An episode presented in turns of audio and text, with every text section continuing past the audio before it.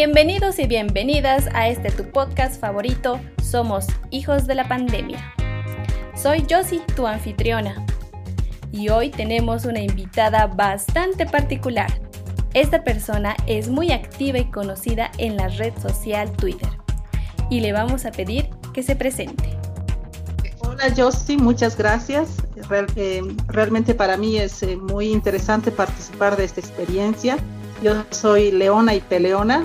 Eh, desde que tengo mi cuenta en Twitter allá desde el 2016, que la tengo activamente eh, conmigo. Em, la mayoría de mis amigos ya me conocen como Leona, aunque eh, no doy, como muchos saben, mi nombre real y tampoco pongo fotos mías, pero sí comparto mucho, mucho de, de, mi día a día, ¿no? De, todos saben que tengo dos hijos numerados.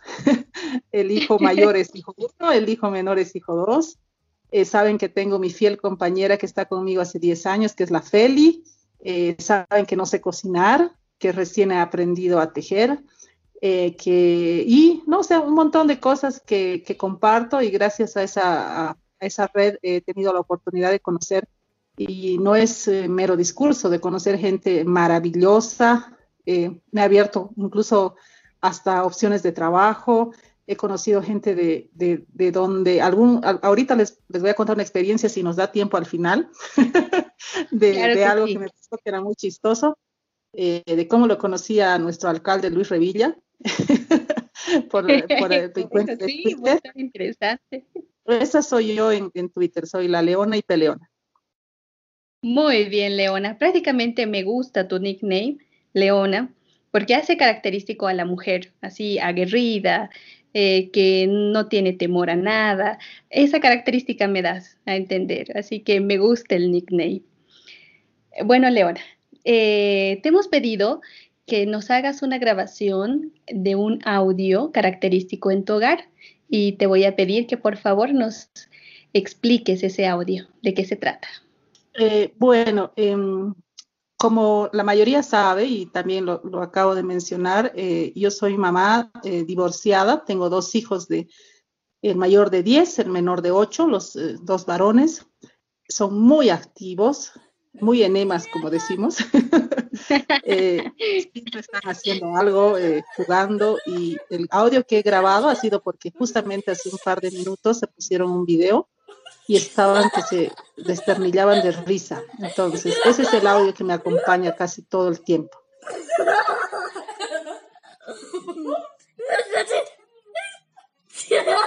Eh, son sus risas, ¿no? Este es el, no tengo mascotitas, aunque quisiera, me, muero por tener eh, gatos, pero eh, no he tenido todavía opción de, de ver ¿no? el espacio suficiente, las condiciones también para un animalito, un perrito, un gatito. Entonces, eh, la, bulla característica de mi casa a, unos 50 metros a la redonda son las voces y los gritos de mis hijos, eh, que como les digo es mi compañía permanente. Claro, y aparte nos alimenta el alma. La risa es una de las características que nos apacigua, nos eh, alimenta de una forma espiritual, nos hace cambiar de ánimos. Qué lindo escuchar la risa de otra persona. Además es contagiosa, ¿verdad?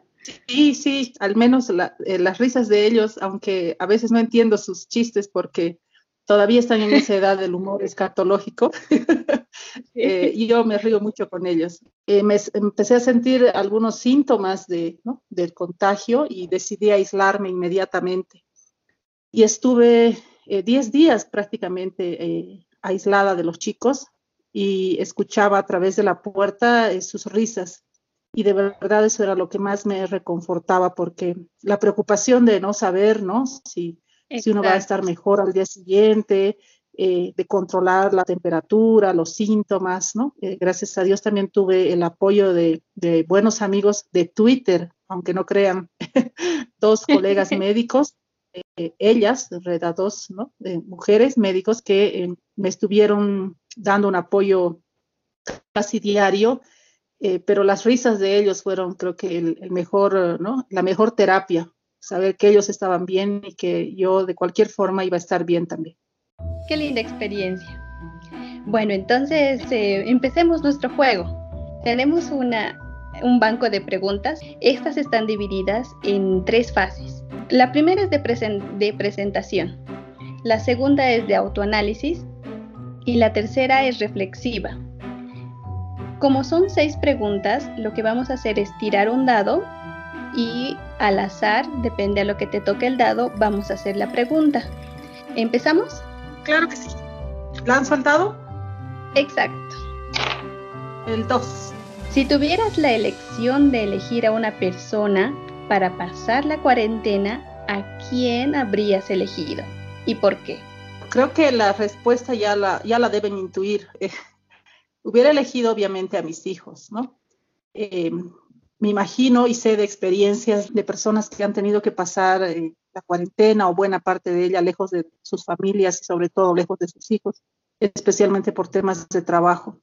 Y no me imagino lo duro que, puede haber sido estar separada de ellos en esos momentos, con todas las dificultades, con todas las ¿no? eh, los inconvenientes que han sido para todos eh, en mayor o en menor medida, dependiendo de las circunstancias individuales. Creo que la pandemia para mí, por lo menos la cuarentena, ha significado un momento eh, de mucho acercamiento con mis hijos, ¿no? Em, y me explico porque yo trabajo, siempre he trabajado, incluso, o sea, cuando ellos eh, nacieron, igual yo estaba trabajando, no tuve mucho tiempo en realidad para dedicarle, digamos, ¿no? a ellos en muchos momentos para mí la cuarentena ha sido la posibilidad de tener, de estar con ellos meses completos, ¿no? Y mañana, tarde y noche, o sea, sin la opción ni siquiera de separarnos por horas, como normalmente es el colegio o el trabajo.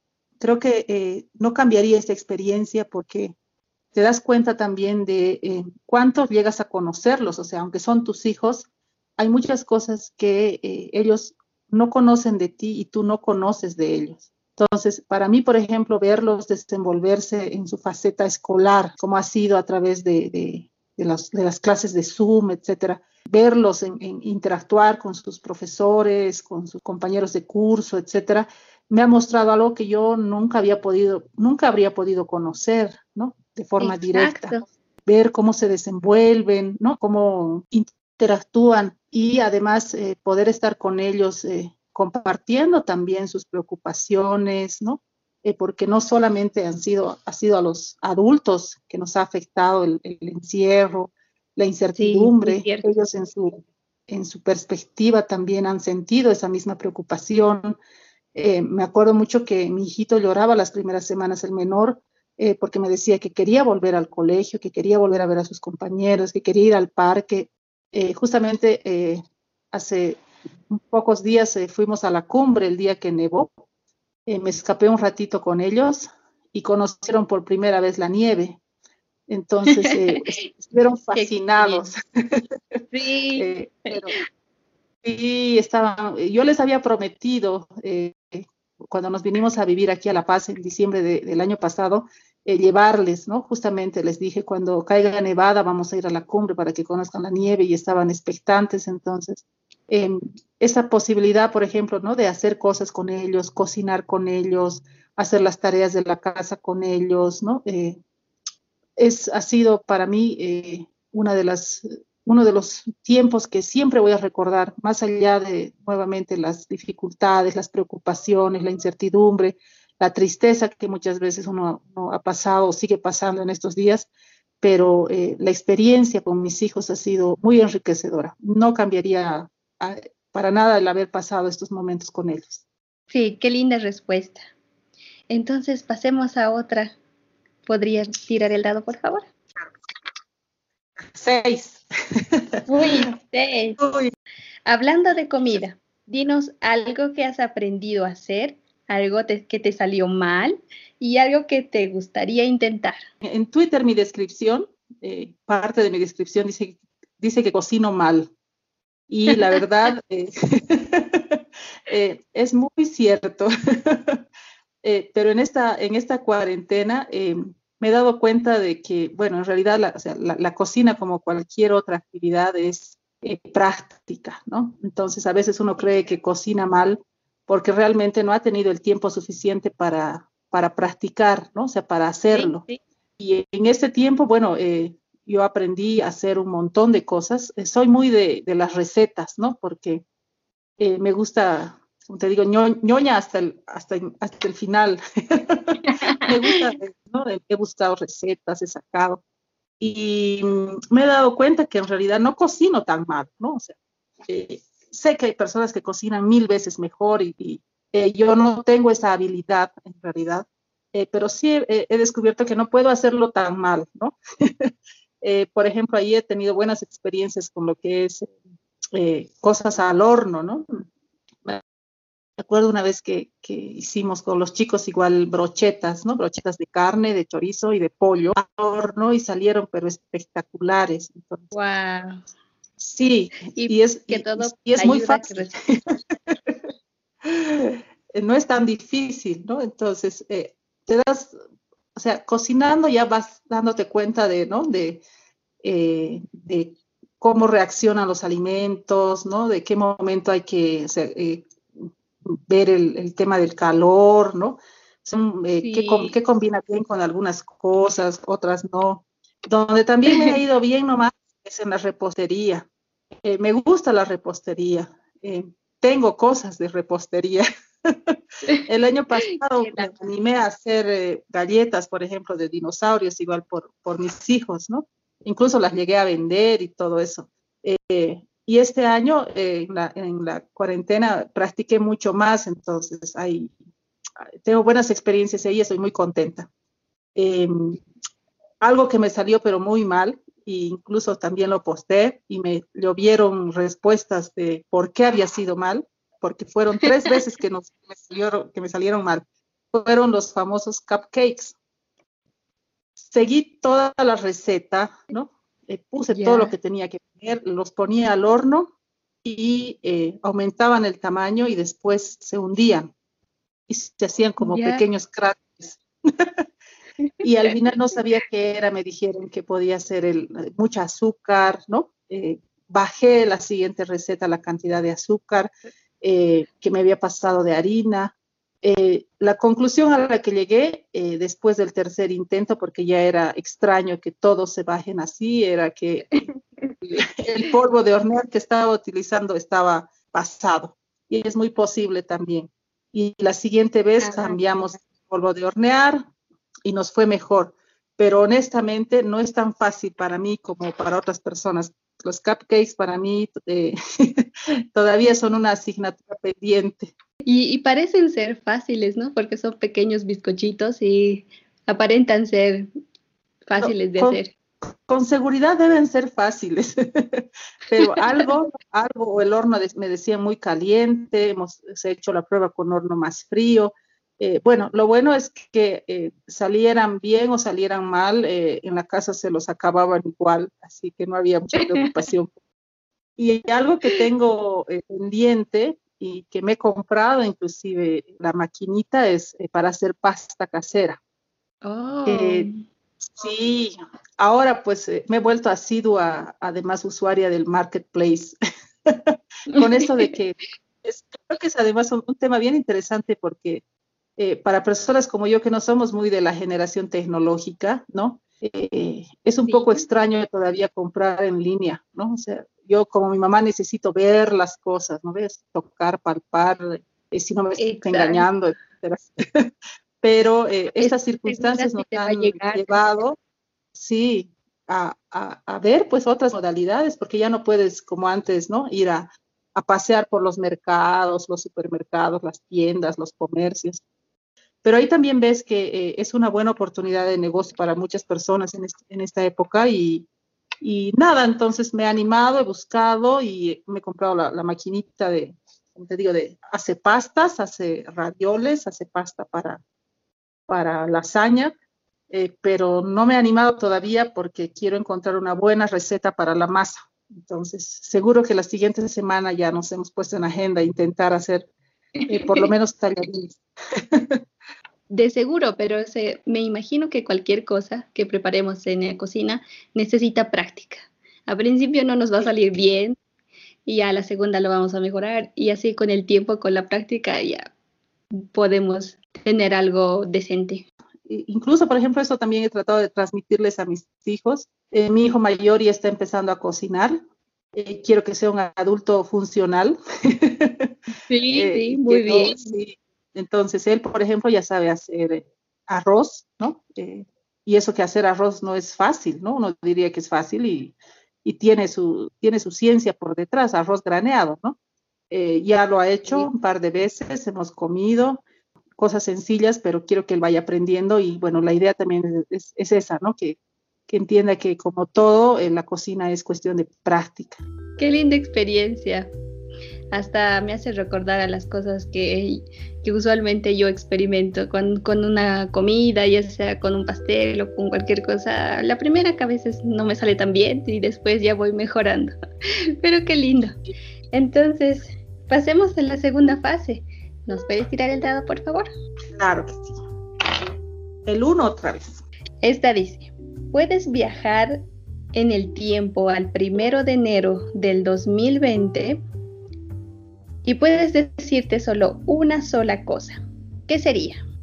También eh, lo pongo en mis, en, mis redes y muchos saben que yo soy planificadora, soy politóloga y trabajo mucho, toda mi vida he trabajado en gestión pública en, en el área de planificación, pero llegan momentos como estos donde cualquier plan que hayas hecho, por muy perfecto que sea, no, se te cumple, porque hay circunstancias como las que estamos pasando.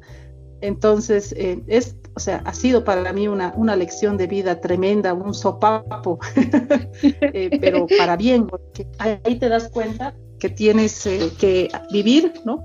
administrando en realidad la incertidumbre, ¿no? O sea, lo único permanente en esta vida es el cambio.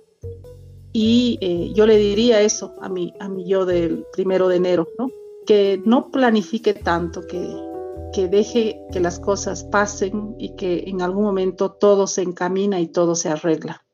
A nivel personal he, pasado circunstancias eh, difíciles en este último año y en estos últimos meses también. Eh, yo me vine de Sucre con mis hijos aquí a La Paz por un trabajo. Estaba yo en Sucre como seis meses igual sin trabajar y eh, llegué aquí muy entusiasmada a un nuevo proyecto.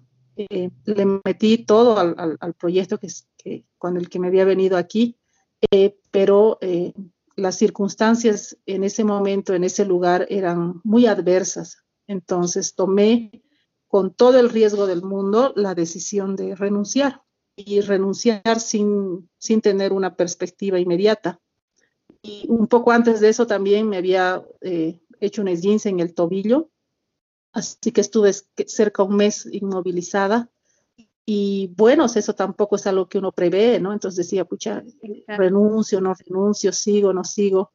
Y eh, al final eh, dejé, o sea, dejé, solté esa preocupación y dejé que las cosas pasaran como tengan que pasar, ¿no? Solamente dije, bueno, en algún momento se arreglará pero eso es lo que me diría yo a principios de este año.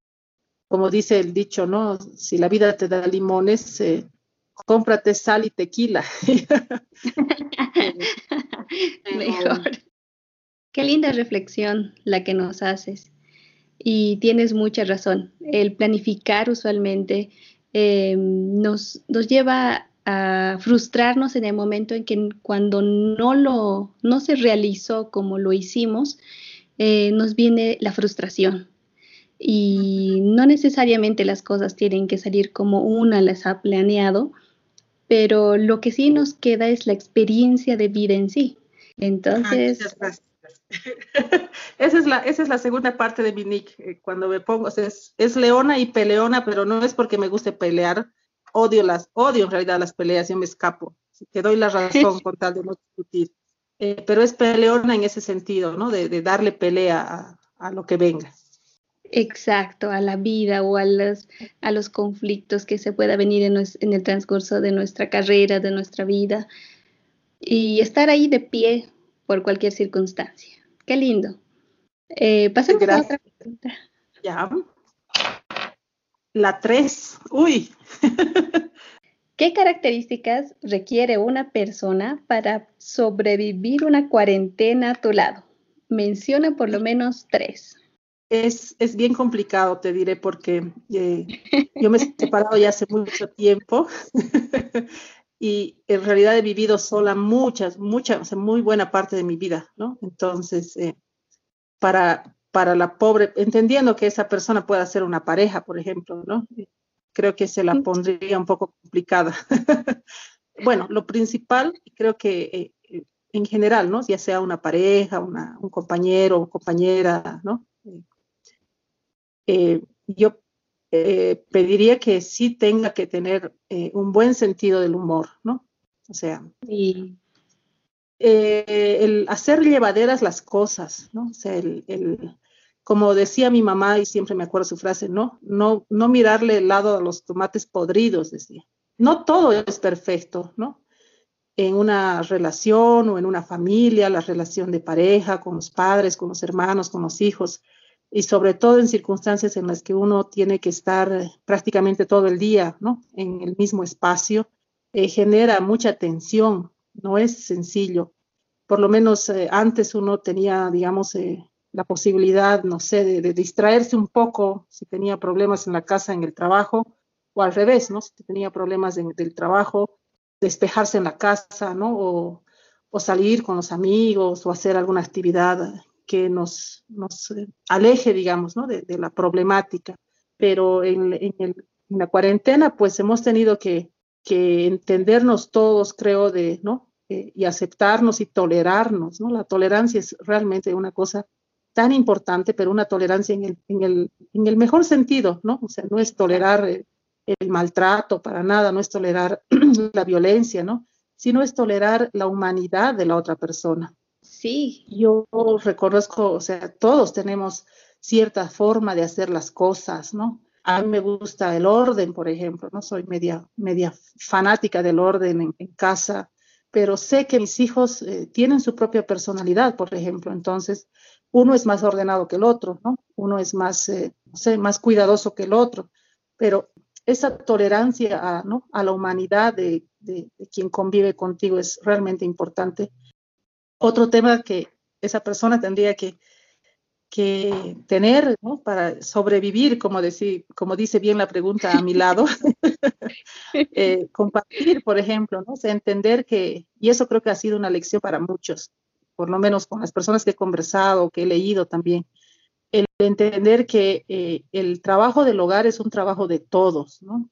Eh, a veces damos eh, por sentado, por ejemplo, que en mi caso yo la tengo a mi Feli, por ejemplo, ¿no? Entonces yo salía a trabajar y mi Feli se ocupaba de todos los temas de, de la casa, ¿no? Ella es prácticamente la dueña y señora de la casa, ella decide qué se cocina, qué no se cocina, cuándo, etcétera. Yo soy la proveedora pero te das cuenta de que eh, también es, es, es, tu responsabilidad, ¿no? Porque, por ejemplo, tengo muchos amigos, etcétera, que han tenido que estar la cuarentena sin, digamos, eh, ¿no? Nadie que les ayude en la casa, por ejemplo. El compartir, el, el, saber que las tareas de la casa son cuestión de todos, ¿no? O sea, eh, ordenar la habitación, cocinar, poner la mesa, lavar los platos, sacar la basura, barrer, tender la ropa, es un trabajo muy pesado es, es, y además es uno de los trabajos más ingratos, el, el trabajo del hogar, ¿no? Porque termina en el, no, empieza en la mañana y nunca se acaba y al día siguiente es lo mismo, ¿no?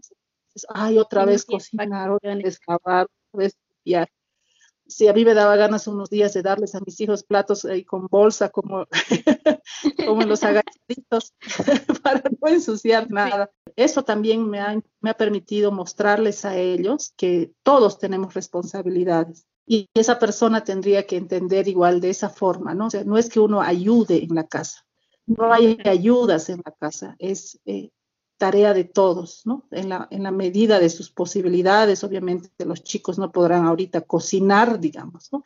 Pero sí pueden poner la mesa, sí pueden hacer, poner el desayuno, ya saben hacer su desayuno, ¿no? Tender su cama, eh, barrer, ordenar los juguetes, ordenar los libros, las cosas elementales, ¿no? Y poco a poco también ya eh, irán aprendiendo ya lo, ¿no? El mayor, por ejemplo, ya lava su ropa a mano, ¿no? Aunque hay lavadora, pero no toda la vida va a tener lavadora, ¿no? Y eh, tiene que aprender a lavar a mano, ¿no? Todo, su ropa interior, zapatillas, Claro, y aparte que es evidente que tenemos que ser seres humanos independientes, vaya si deseamos tener una pareja o no deseamos tener una pareja, pero tenemos que ser seres humanos independientes. Y como papás y como mamás, creo que ese es el principal objetivo de educar a un, a un hijo o a una hija, para ser los seres humanos independientes, que no dependan de nadie, que dependan de sus habilidades, de fortalecer sus eh, virtudes, de, de, fortalecer todo lo que ellos tengan y más que todo hacerlos seres humanos que sirvan a la sociedad. Qué linda reflexión que acabamos de hacer sin querer. Entonces pasemos a la tercera fase, que es la de la, la reflexiva.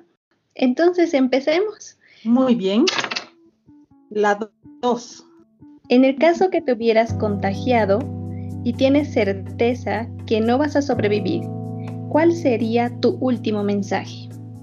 Nunca saquen NIT. no mentira. Ese, ese, consejo se lo doy a todo el mundo. Nunca saquen, nunca saquen NIT de impuestos internos, jamás. Pero no, perdón por la broma. no, em, genial, estaba genial. Em, obviamente tiene que ver mucho con, mis hijos, ¿no?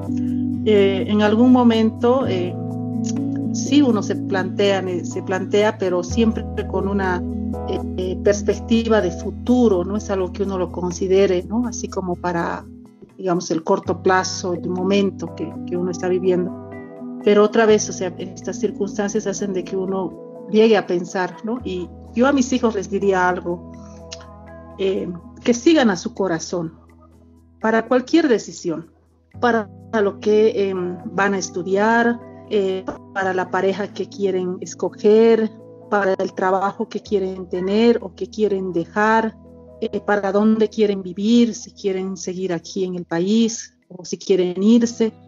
Para cualquier decisión importante, yo les diría que escuchen a su corazón, que sigan a su corazón. Yo me considero una persona eh, que piensa mucho las cosas, o sea, demasiado a veces. Y, a veces no es bueno, ¿no? Porque eh, la mente puede tratar de hacernos, o uno cree que, solamente, ¿no? Analizando, pensando, puede llegar a una buena decisión pero a veces es mejor que el corazón sea el que escoja. Las decisiones racionales son buenas, pero en las decisiones importantes muchas veces yo hubiera querido escuchar más a mi corazón y no tanto a mi cabeza y creo que me hubiera ido mejor. Qué hermoso consejo. Prácticamente mientras te escuchaba, eh, veía a mi mamá, veía a personas que realmente estoy muy conectada, decirme lo mismo escucharte me hace, de alguna forma madurar y ver opciones tan diferentes como eh, una decisión eh, cuando por lo regular cuando quiere hacer algo o emprender un negocio o hacer alguna idea que se te ocurrió, eh, escuchar ese instinto de lo que tu cuerpo te dice, tus instintos, tus raíces, es bastante profundo. Y gracias, gracias por hacerme recordar ese hermoso consejo. Ya me voy a poner sentimental yo. Entonces, pasemos a otra pregunta. Las seis. Listo, aquí va. Tu casa se ha infectado y nada se puede salvar. Ya has rescatado a tu familia y tus mascotas si lo tienes y tienes la opción de sacar un solo objeto. ¿Cuál sería ese objeto y por qué? Otro de los aprendizajes de este, de este duro tiempo es que te pones a pensar y te das cuenta que tienes, de, yo me he dado cuenta que tengo muchas cosas. Tengo un ropero lleno de trajes y ropa formal, tengo así y, los que me conocen saben, tengo zapatos, ¿no? De todos los, con todos los tamaños de tacos, formas, colores, carteras, que no estoy usando hace seis meses. Claro que sí. Y, te pones a pensar y dices, o sea, ¿para qué tanto? ¿para qué tanto? Cosas, o sea, las cosas, o sea, puedes vivir, realmente podemos vivir con mucho menos.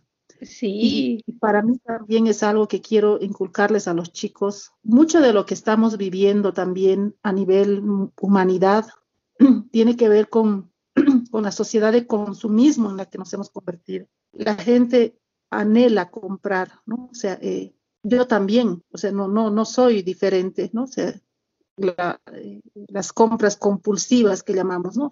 Eh, quiero esto, aquello, y sobre todo, te digo, para mí, carteras, ropa, zapatos, cosméticos, perfumes, ¿no? Cosas de ese tipo. Y al final dices, necesitamos tan poco, necesitamos, ¿no? Obviamente, un techo, ¿no? Donde vivir, eh, cosas básicas, ¿no? Cama, algo de ropa, nada más. Eh, libros, las cosas de la cocina y nada más o sea, durante seis meses, creo que no sé cuánto tiempo ha durado la cuarentena rígida, por ejemplo, no me acuerdo ya.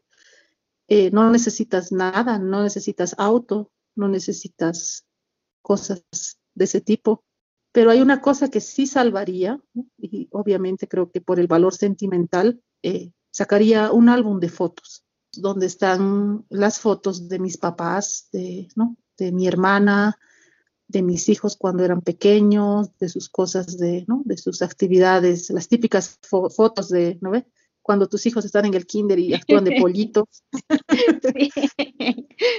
Eso, o sea, pero te digo así por el, por el valor sentimental que tiene, ¿no? O sea, para que los chicos, eh, si no volveríamos a ver nada más de lo que está en esta casa, yo les muestre ese álbum y les diga, ¿no? Esta fue su abuelita, este es, ¿no? Estas, estos fueron ustedes, este era yo embarazada de, ti, ¿no?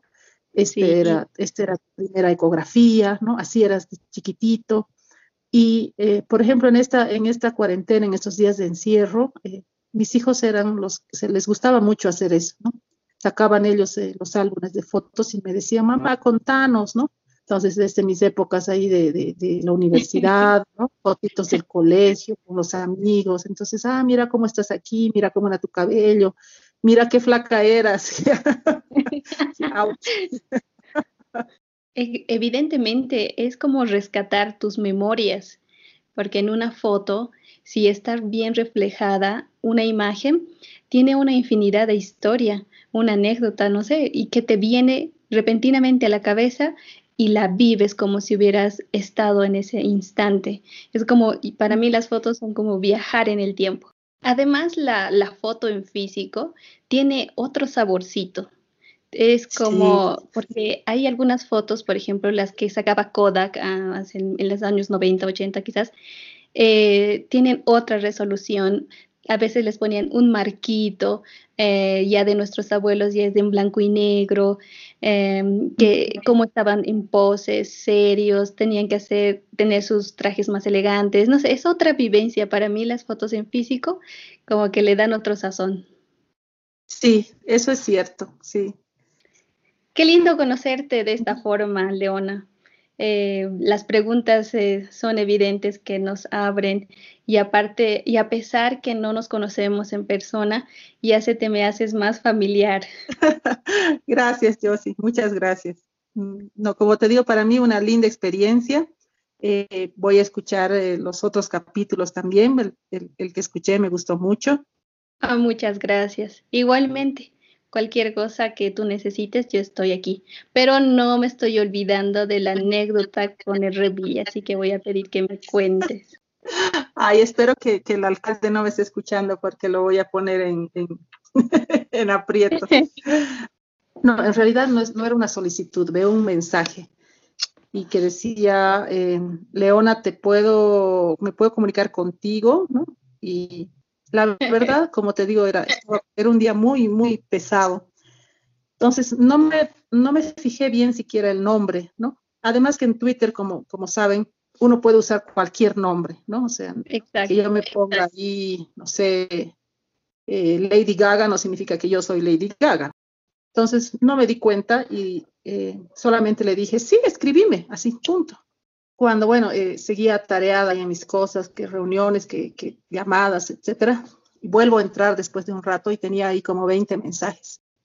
varios de mis amigos estaban ya bromeando porque decían, ya pues Leona, eh, aceptarle al, alcalde. Y, como yo no lo seguía, porque honestamente no lo seguía al alcalde Revilla, él había estado intentando escribirme, pero no podía. Ya. Entonces él había puesto, en, pero no puedo escribirte, no sé, te, puedo mandar un mensaje inbox, ¿no? Y ahí le, empezaron a corregir y le dijeron, eh, no se dice inbox alcalde, se dice DM, ya pues que alguien le ayude al alcalde a escribirle a la leona.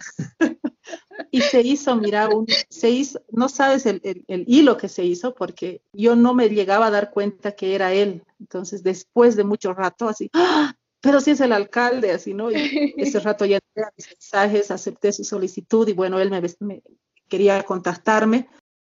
Eh, yo puse un tweet unos, una hora antes, creo, donde decía eh, que eh, amo la paz. O sea, en realidad yo siempre digo que amo la paz porque la amo así, así como es, así caótica, conflictiva, ¿no? Entonces eh, puse un tuit donde, donde decía que amo la paz, pero que igual que en el amor, cuando las cosas están mal, también hay que decirlas. Todos creyeron que el alcalde me quería hablar para, para reñirme de por qué me estaba quejando de la paz y apenas estaba dos semanas. Pero fue, te digo, realmente para mí muy, muy, muy divertido y, bueno, eh, le agradezco también la gentileza del alcalde de haberme escrito y no haberme reñido. Ve, qué lindo. Ya, ya me siento amiga tuya. Igualmente, Josie, muchas gracias, igual. Bueno, para terminar, ¿desearías oh, hacerme alguna pregunta? y también a nuestra audiencia para que la pueda contestar mediante nuestras redes. Eh, te cuento que esta pregunta eh, la formulamos con los chicos, ¿no? Eh, un poco les, les comenté el ejercicio que íbamos a hacer con ustedes. mi hijo mayor, el, hijo uno, me, me, lanzó una pregunta muy interesante que en realidad es, es suya, ¿no? Me dijo, si tú inventaras, si fueras la inventora de la vacuna, ¿a quién se la darías primero? Mm y no, o sea, la, primera respuesta, ¿no? La, la, que uno tiene en la punta de la lengua, como decimos, es a ustedes, ¿no? O sea, creo que eh, todos pensaríamos en, el primer momento, ¿no? Si yo tengo la vacuna, si yo invento la vacuna, eh, obviamente mi familia, mis amigos, mis seres queridos. Esa es una respuesta muy humana, pero también dices, bueno, o sea, ya pensando seriamente, ¿no? O sea, ¿Cómo priorizas? ¿Cómo haces esa eh, elección de sociedad, ¿no? de personas? Porque tenemos niños, tenemos adultos y tenemos ancianos. ¿Cómo hacemos esa, esa elección para darles el privilegio? sí, nos va a dejar que pensar todavía. Y excelente pregunta. Sí, sí, te digo, este, este par de enanos me, me sorprende mucho, así como me hacen reír también, me hacen cada pregunta que me dejan eh, en offside. Claro, y eso es lo bonito de escucharlos a nuestros jóvenes, a nuestros niños, porque tienen cosas valiosas para decir. Bueno, entonces para cerrar, te damos las gracias por acceder a nuestra entrevista y estar acá con nosotros. Tenemos realmente un honor de tener una mujer como tú, que mm, con la experiencia que haya tenido, Em, está siempre ahí, de pie, como una leona. Muchas gracias, Leona, por estar con nosotros en nuestro podcast Somos Hijos de la Pandemia. Agradecida nuevamente y hasta cualquier oportunidad.